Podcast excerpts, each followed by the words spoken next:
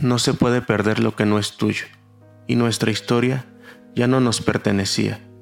Se había quedado cautiva en el tiempo, atrapada en los buenos recuerdos que aún conservábamos, reclusa en tantas fotos de Facebook, aferrada a cada espacio del cuarto donde dormíamos. Pasó a ser propiedad del pasado. En esta historia ya no cabíamos los dos.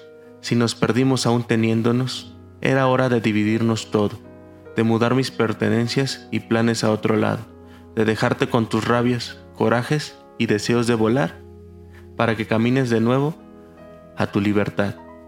Es momento de un nuevo comienzo para ambos. Al final un hueso roto nunca vuelve a ser el mismo después del yeso.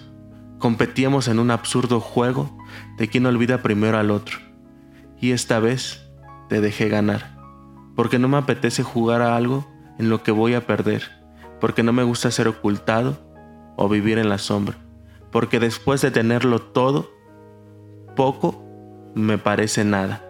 Es normal sentir miedo al cambio, porque lleva implícito un dolor justo entre el estómago y el pecho, pero hay dolores positivos y necesito sentirme yo otra vez, sentirme responsable de mi vida, decidir por mí, volver a mi rutina, encontrarme conmigo mismo para volver a amarme como te amo a ti.